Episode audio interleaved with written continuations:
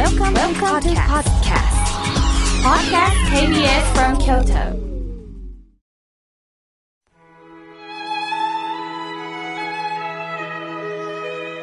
改めまして、僧侶の河村明慶です。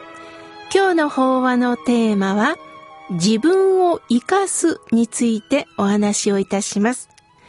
少しずつ自粛も緩和されてきて、お店の営業時間も長くなりましたね。しかし、以前のように戻るには時間がかかりそうです。皆さん慎重に人との距離を持ちながら行動しなければなりません。その中で家での生活が慣れると、今までできなかったことをする方も増えてきました。私の友人は子育てが終わったら、いずれピアノを習いたいなと思っていたそうです。しかしなかなかレッスンには行けません。そこで、組み立て式のピアノがあることをネットで知って即購入。今は楽譜とにらめっこしながらピアノの練習をしているそうです。自粛がピアノにつながったのですね。さて今日はお稽古の日。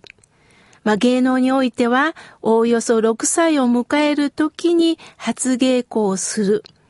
まあ、この頃の年齢っていうのはね、あの、自然にやり出した中に生まれ持った美点が見つかりやすいというのが、まあ、この6歳の年齢だそうです。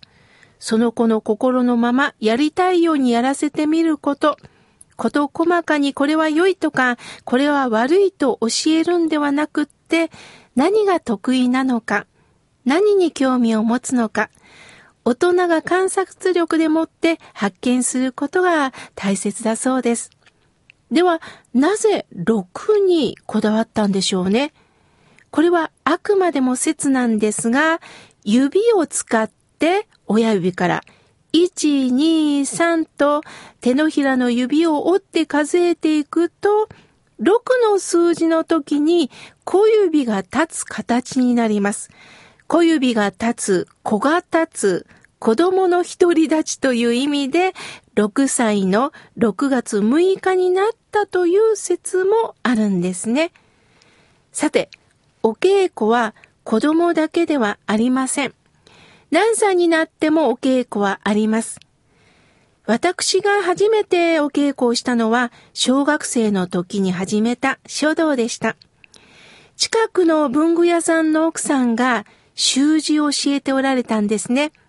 しかしズバズバ赤文字を入れられる先生で、その都度傷ついたことを覚えています。まあ、褒められすぎてもね、うぬぼれるんですが、やはりね、否定されるとテンションが落ちたものです。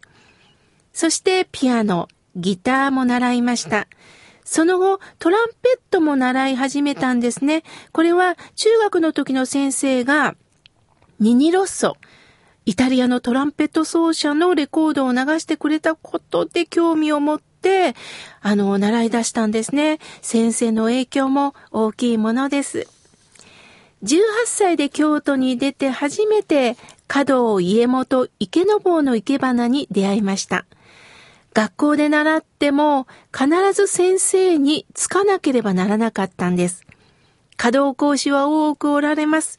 その中で惹かれた先生が、いつも着物を着ておられる中村俊彦先生という方でした。着物姿と生け花がマッチして、また先生の優しいお姿、言葉遣いに女性としての憧れもあり、通いました。15年ほど通ったんですが、私も社会人になり、九州へ一度帰らなければならないということから、お稽古には行かなくなったんですが、もう一度、生け花のお稽古はしたいなと思っております。さて、皆さんは、夢中になれるお稽古、習い事ってありますか？お稽古と練習は何が違うんだと思います？お稽古の稽という字、辞書を引くと考えるという意味があるそうです。何かを始めるとき、一人で練習はできませんよね。そこに師匠がいてこそ、教えてくださる先生がいて上達します。しかし、中には親切に教えてくれない先生もおられるんですよね。芸を盗めという言葉があります。芸の世界は学歴社会ではありません。有名音楽大学を首席で卒業したからといって、その人が優れた音楽家になれる保証はありませんよね。学生時代はいかに効率よく問題を解くかで評価されるんですが、社会に出ると、1たす1は2であっても、それが必ず評価されるとは限りません。たとえ1になっても3になるぐらいの表現、説得が必要になってくるんです。私は九州の出身です。九州はフォーク、ロックバンドが盛んでね、街中の至るところでバンド演奏を聴くことができたんです。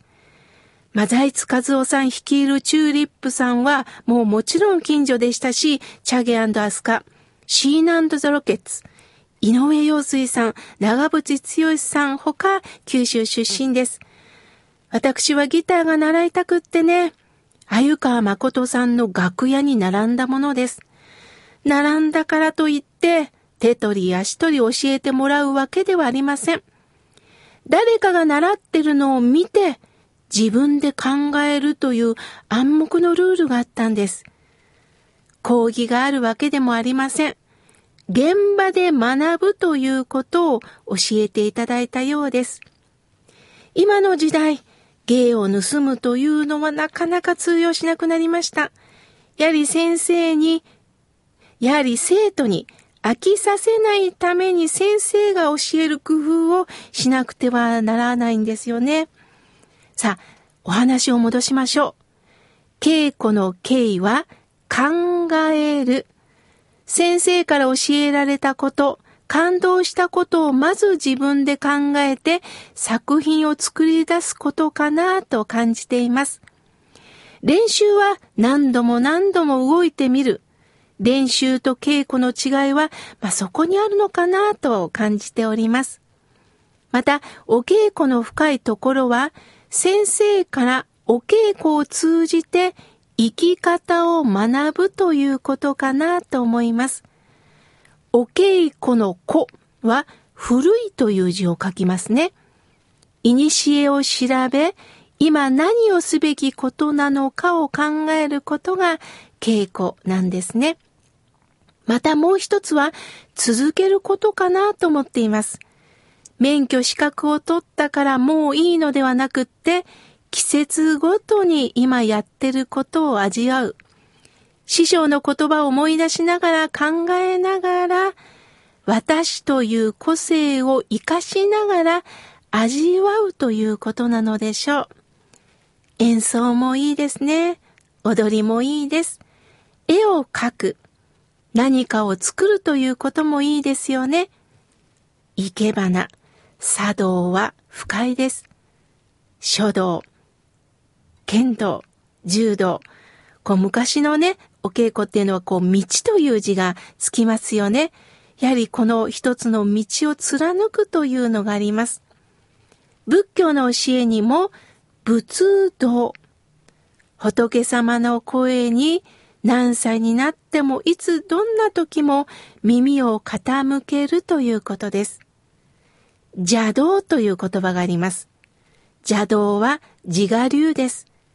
自我の思いでやると自分の勝手なやり方になります。やはりそこではなかなか気づきってないんですよね。誰かに学ぶということは客観的に見てもらうということです。自分の偏った考えを、ここはこういうふうにした方がいいんじゃない？ねえ、これは誰に向けて作ってる作品？どんな思いであなたは歌ってるの？